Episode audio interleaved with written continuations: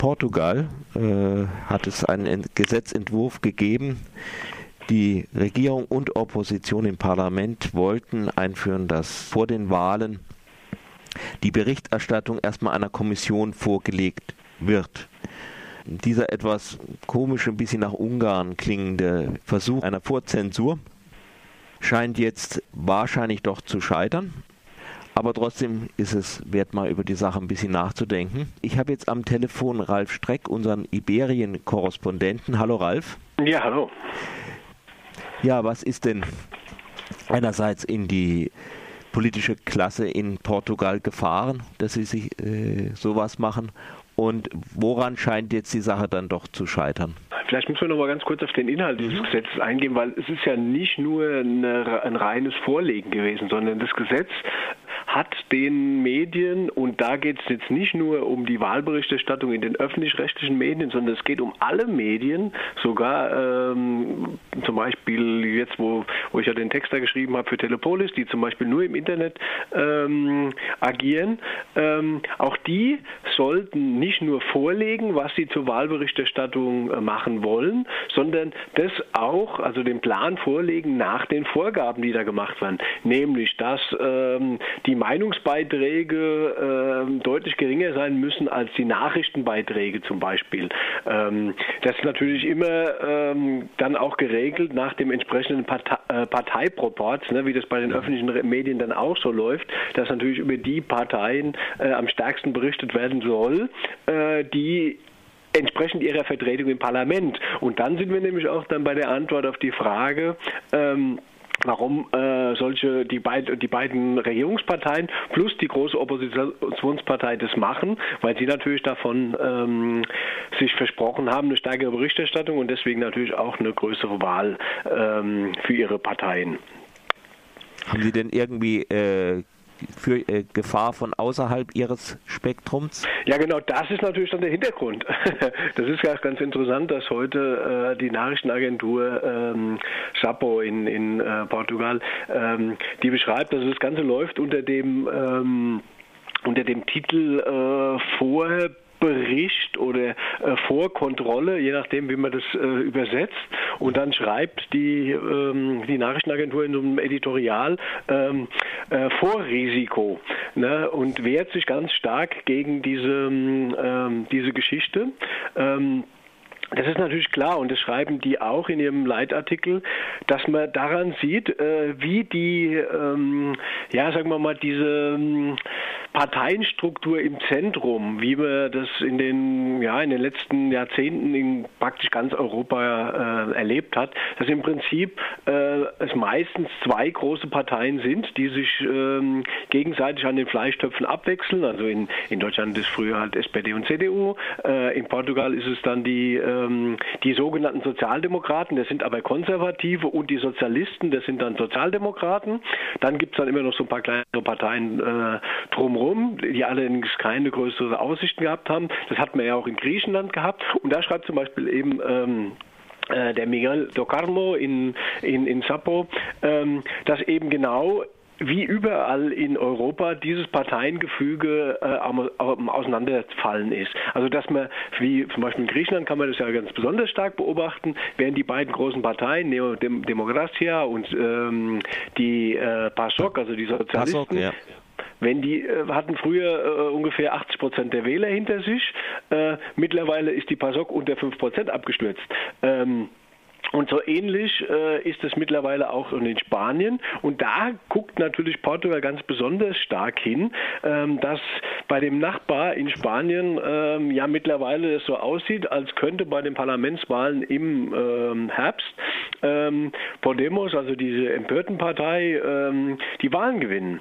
Und ähm, es ist natürlich auch klar, dass in Portugal es entsprechende Entwicklungen schon gibt. Also man konnte das sehen bei den Europaparlamentswahlen und man konnte es ganz besonders sehen bei den ähm, äh, Kommunalwahlen und da hat nämlich, also weil es bis dahin noch keine klare Parteienstruktur gab, die äh, vielleicht so was darstellen könnte wie Podemos, da haben dann unabhängige Kandidaten in mehr als 80 Städten äh, das Rennen gemacht und nicht nur irgendwie in den kleinen äh, Städtchen, sondern ähm, die haben der Regierungskoalition äh, die zweitgrößte Stadt Porto abgenommen, ein unabhängiger Kandidat. Mhm. Und das zeigt, und das schreibt auch der ähm, der im Editorial der, der Chapeau, ähm, dass das äh, Parteiengefüge ähm, in, auch in, in, Portugal schwer in Bewegung gekommen ist.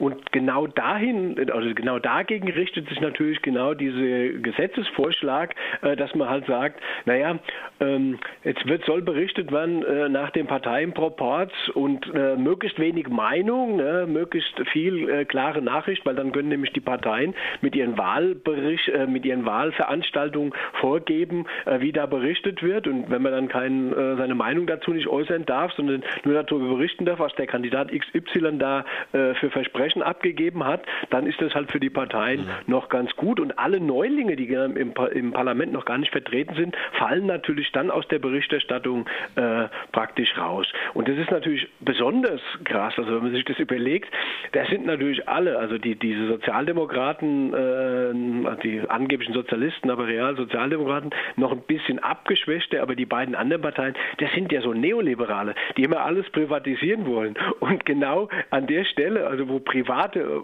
wo private Medien ihr nach ihrem, ähm, ja, nach ihrem Gutdünken meinen, über bestimmte Sachen berichten zu sollen oder nicht, äh, wollen die eingreifen und denen mhm. vorschreiben, wie sie darüber zu berichten haben. Das ist also nur völlig absurd. Ja, ich meine, das äh, bei den ganzen Neoliberalen oder sowas geht es ja auch nicht nur um Abbau von, von Staat, sondern auch häufig darum, eben Gesetze und sowas zu ihren Gunsten zu machen. Also Staat, aber halt Staat mit anderem Vorzeichen. Ja, wie, gesagt, aber normalerweise versuchen die ja immer möglichst ja. zu regulieren. Und äh, klar, das war ja schon offensichtlich bei denen. Also ich meine, wenn, wenn man sagt, der Markt soll alles regeln ähm, und dann rettet man Banken, die am Abstürzen sind, das war schon sehr deutlich. Und in dem Fall kann man das auch nochmal klar sehen. Also dass diese, diese, ähm, ja, dieser neoliberale Diskurs also immer nur so lange geht, wie er nicht die Interessen der zentralen Mächte, äh, dass die an den Fleischtöpfen sitzen, Sitzen äh, in Gefahr bringt. Nämlich in dem Fall greifen die dann ähm, ganz stark ein und vollkommen dirigistisch. Also das ist ähm, völlig absurd. Jetzt ist natürlich auch interessant in Portugal, äh, dass es niemand gewesen sein will, ähm, nachdem also der, der Aufschrei in Portugal natürlich auch, völlig klar, auch bei den Medien, war ähm, sehr groß. Ich glaube, die haben genau den Parteien, ähm, den kleinen Parteien damit ähm, einen, großen, ja, einen großen Dienst erwiesen, dass die natürlich sich ganz besonders darüber aufgeregt haben. Und dadurch, dass die Medien natürlich sich auch darüber aufgeregt haben, kamen jetzt ähm, in den Medien auch diese vielen kleinen Parteien, die jetzt da am Entstehen sind, also wie Juntos Podemos, das ist so irgendwie die Schwesterpartei quasi von Syriza und, ähm, und Podemos in Spanien, äh, in Portugal dann. Äh, dann gibt es noch eine andere Partei, die besteht schon ein bisschen länger, äh, Livre, äh, Freiheit.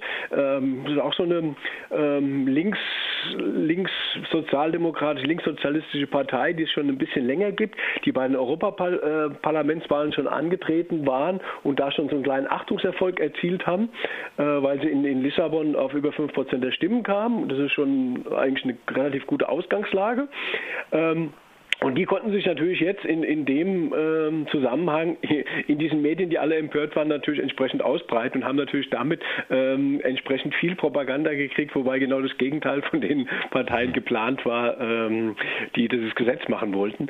Ähm, jetzt schieben die sich gegenseitig natürlich das, ähm, ja, die, die, den, den schwarzen Peter zu, wer es gewesen sein soll. Ähm, es sieht wohl offensichtlich tatsächlich so aus, dass die Sozialdemokraten, also diese angeblichen Sozialisten, die härtesten Forderungen in dieses Gesetz eingebracht haben. Ähm, dass die, ähm, die Konservativen auch sowas vorhatten, aber nicht ganz so weit gehen wollten wie die, wie die Sozialdemokraten. Und ähm, das ist in dem Rahmen ganz interessant. Jetzt hat sich natürlich der Parteiführer äh, davon distanziert. Ganz erstaunlich, dass man solche Gesetzentwürfe macht, ohne dass der Parteiführer scheinbar was davon weiß. Ähm, hm. das haben irgendwo, das war, das war irgendwo das, das, das Sekretariat eine Schreibkraft. Ja, ja, genau. äh, jetzt ist natürlich äh, das Ding am, am, am, Kippen. Also keiner will es gewesen sein. Äh, jeder distanziert sich von dem Ding. Ähm, Und es ist eigentlich ziemlich klar, dass das so nicht laufen kann. Die Aber es zeigt doch auch, es zeigt auch irgendwie, wie dünn letztendlich diese demokratische Decke da im Zweifelfall in Europa auch wieder mal sein kann. Ja, das ist, ich meine, das ist völlig klar. Ich meine, der, der kam ja nicht von ungefähr. Das, ähm, das war ja genau der ähm, José Manuel Barroso, der frühere EU-Kommissionspräsident, der vor ein paar Jahren ähm, mal gesagt hat, dass also irgendwie in Europa ähm, ja die Frage ist, ob die äh, Krisenländer in ihrer demokratischen Gestaltung, wie wir sie bisher, äh, bisher kennen, noch weiter existieren werden. Und das ist ein klares, klares Zeichen davon. Also dass man selbst an so eine völlig offensichtliche Geschichte wie, wie Eingriff in die Meinungsfreiheit rangeht. Ähm, ich denke, in Portugal hätte dieses, ähm, dieses Gesetz nur relativ wenig Aussichten auf Erfolg gehabt, selbst wenn sie es verabschiedet hätten. Weil in Portugal haben wir immer noch äh, die relativ positive Situation, jetzt ganz anders zum Beispiel als in Spanien, äh, dass wir dort ein ähm, relativ unabhängiges Verfassungsgericht haben. Das hat der ähm, Regierung immer wieder auf die Finger gehauen, also auch was die äh, Sparmaßnahmen und, und Kürzungspolitik angeht. Also wenn da klare Verfassungsverstöße gab, dann haben die das auch klar gemacht gemacht und haben äh, viele der Maßnahmen gekippt. Und ich kann mir nicht vorstellen, dass ein Verfassungsgericht in Portugal äh, so ein Gesetz durchgehen lässt. Aber ähm, wichtig ist halt eben auch, dass die, dass die Medien selber um ihre Rechte kämpfen und ich meine, ja, der, das der kann man auch in, das kann man, das kann man auch irgendwie so auch auf andere Länder, zum Beispiel auf Deutschland übertragen, wenn man so nach Hamburg blickt mit diesem dieser Spitzelin, die da in das FSK eingeschleust wurde oder so. Es ist eigentlich wert, um so Sachen, um jeden Zollbreit da zu kämpfen, um seine ja, die Frage ist halt, ob in Deutschland das passiert wäre, was in Portugal passiert wäre, dass die, die, dass die großen Medien alle hm. über, über sämtliche ideologische Schranken hinweg ähm, sich zusammengesetzt haben und ein Manifest geschrieben haben und äh, gesagt haben, wenn das Gesetz kommt, dann berichten wir überhaupt nicht über die Wahlen. Ähm, und das war natürlich eine klare Ansage an die Regierung, also äh, ihr weil, meine, die können ja dann, die berichten ja dann trotzdem. Ähm, aber dann natürlich in einem ganz anderen Stil. Ähm, und das war eine klare Ansage und ich bin mir nicht sicher, ob in, in Deutschland bei unseren, also was man, was man in den letzten Jahren in Deutschland erlebt, ähm, dass also äh, in der Medienlandschaft eine, eine, ein Wind weht, also der, der sehr stark, äh, naja, von der offiziell politischen Meinung, also alles, was von der Regierung kommt, äh, wird quasi äh, oder sehr unkritisch äh, in vielen Medien äh, übernommen und gar nicht mehr hinterfragt. Das läuft anders. Also Deutschland wird auch sicher nicht so ein Gesetz machen und, und das so ähm, so plump versuchen. Aber letztlich wird da schon so eine ähm, regierungsoffizielle Meinung vorgegeben, die leider ja von, von, von vielen Journalisten da übernommen wird. Also wenn man sich zum Beispiel ja, also den Ukraine-Krieg anguckt. Äh, wir wollen jetzt lieber nicht über die Ukraine diskutieren. Nee, nee, aber es gibt aber äh, den, ähm, ja, man kann sich auch die, die Berichterstattung über Griechenland angucken. Das ist äh, eigentlich völlig wurscht. Ähm, wie, wie, ähm ja, aber äh, ich wollte jetzt eigentlich mal so zu, zu Ende kommen, weil unsere Zeit läuft aus.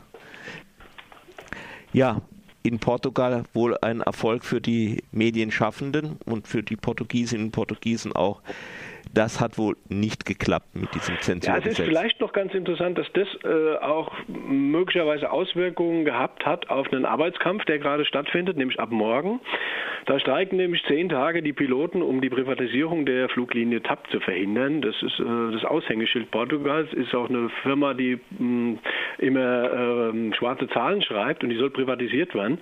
Ähm, man hat im letzten Herbst einen Ausstand äh, über ein Sondergesetz äh, verhindert, weil die Auswirkungen zu groß waren. Und diesmal hat man sich jetzt nicht getraut, diesen zehntägigen Ausstand, der die Privatisierung dieser Fluglinie tatsächlich in äh, Bedrängnis bringt, wieder über dieses Sondergesetz ähm, auszuhebeln.